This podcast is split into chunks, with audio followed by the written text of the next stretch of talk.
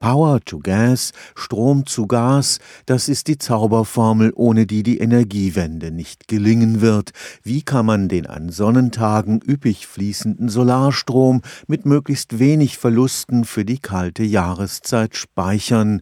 Die Antwort, man verwandelt den Strom in Methangas und speist es in das in Deutschland weit verzweigte Gasnetz ein.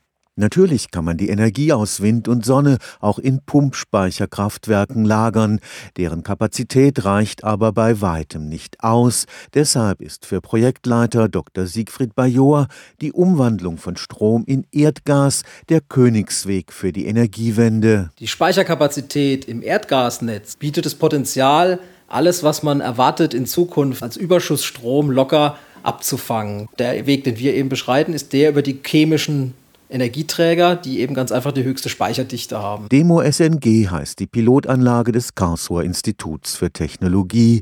Sie hat Platz in einem Container und ist damit mobil. Im ersten Schritt erzeugt der Sonnenstrom Wasserstoff, dann wird Kohlenstoff hinzugefügt. Man muss eine Kohlenstoffquelle in der Nähe haben. Wie wir jetzt das Konzept hier verwirklicht haben im Pilotmaßstab, ist es eben eine Biomassevergasung, aus der eben CO2 und CO rauskommen, die man dann mit dem Wasserstoff eben umwandeln kann zu Methan. Denkbar ist es aber natürlich auch zum Beispiel an einer Biogasanlage auf dem Bauernhof.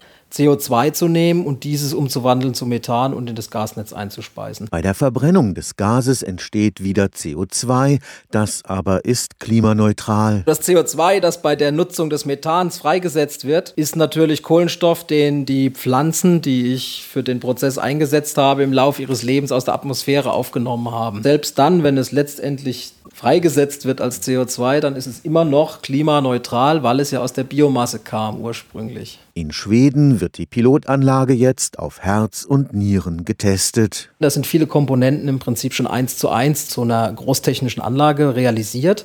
Und der nächste Schritt, um sowas wirklich größer zu bauen, der ist dann wirklich nur noch klein. Das Risiko also für einen Investor auch sehr gering. Stefan Fuchs, Karlsruher Institut für Technologie.